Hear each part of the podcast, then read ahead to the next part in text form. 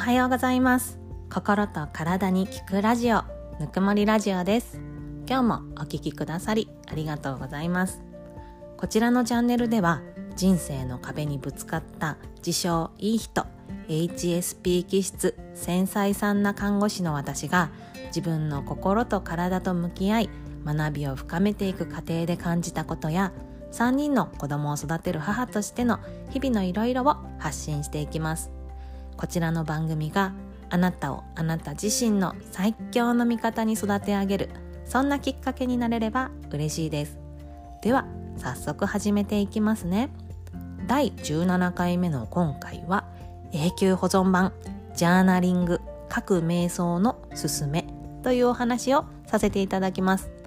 今日も結論から瞑想って難しいという方はジャーナリング各瞑想から始めてみましょう。詳しくお話ししますね。あなたはジャーナリングって聞いたことありますか？ジャーナリングとは頭の中に浮かんできたことや自分が思ったことをありのままに紙に書き出していくこと。これだけです。ジャーナリングの効果はたくさんあるのですが今日は8つ紹介させていただきますね。1つ目 IQ が上がる。頭の中のモヤモヤを言葉にすることで言語化能力がアップします。2つ目マインドフルネス。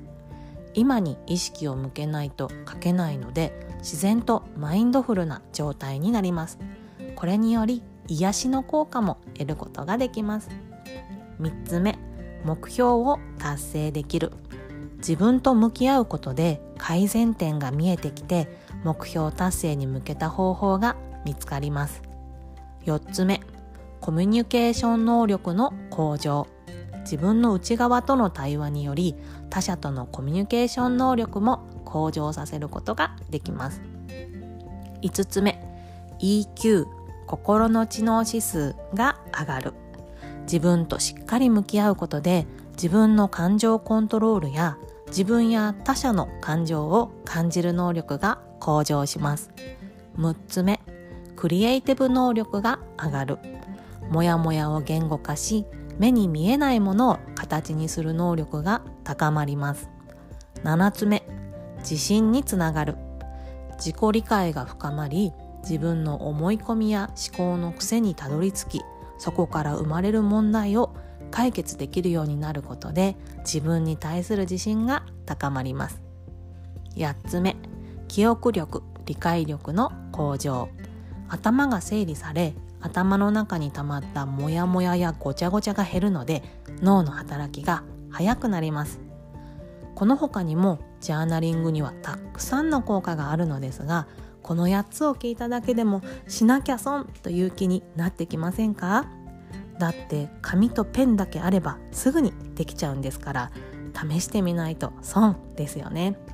よしやってみようかなと思ってくださったあなたにジャーナリングをする時のポイントを紹介しますね。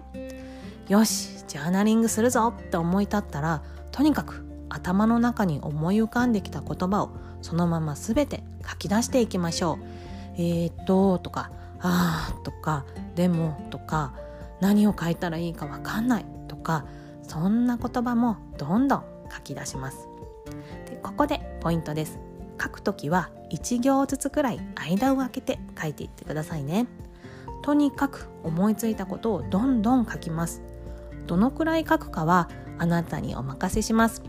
ある程度すっきりするまで書いてもらえるといいのですが正直頭の中が空っぽになることはそうそうないので5分間書くとか時間を決めるかページ数を決めるのがおすすめです。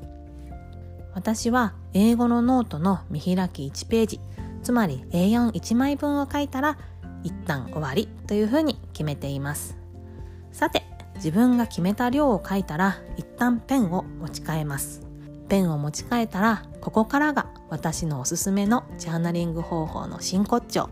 ここをぜひ面倒くさがらずにやってほしいのですが自分の書いた内容にコメントを書いてあげます。しかもそのコメントは大事な大事なお友達や家族にコメントするような言葉を選んで間を空けておいたスペースに書き込んでいってあげてください。例えばこんな感じ。今日はなんだか頭がじわーっとして本を読む気にならないと書いてあったとします。それに対してそうかそうかそんな日もあるよね。その感覚に気づけるようになったのってすごくない？とかそうか今日は本を読むより大事なことが待ってるのかもしれないね。とかこんな感じです。相手を否定せず受け止め相手のいいところを見つけて伝えてあげましょう。他にも自分にはまだ難しいからできないと思うと書いてあった場合にはそっか難しく感じてるんだね。どんなところが難しいと感じているのかなと質問を投げかけてみます。そしてまたペンを元の色に持ち替えてその質問に対する考えを書き込んでみます。どんな風にしたらいいのかわからないから難しいって思う。こんな感じ。そしてまたペンの色を持ち替えてそっかやり方がわからないんだね。どういうところがわからないのかな。これにまたペンを持ち替えて答えます。どうやって書き表したらいいのかわからない。書き方の見本があるといいのに。こう来たらまたまたペンを持ち替えてそっか書き方が分かればできそうなんだね。とこんな感じでどんどんどんどん対話の内容を書いていきます。スペースが足りなくなっちゃうこともよくあるんですがそんな時は別の紙にその対話を書いちゃってください。そうすることで自分の頭の中のモヤモヤが何なのかどこがモヤモヤの発生源なのかどうしたら解消できるのかそんなことが見えてきます。初めは難しく感じるかもしれませんがやればやるほど上手くなるし楽しくなっていきますよ。何より終わった後頭がすっきりした感じが体験できると思います。それがとっても気持ちいいので是非体感してみてくださいね。最後に大事なポイントの復習です。自分の書いたことに対するコメントは自分の大事な人に声をかける感覚で書くこと。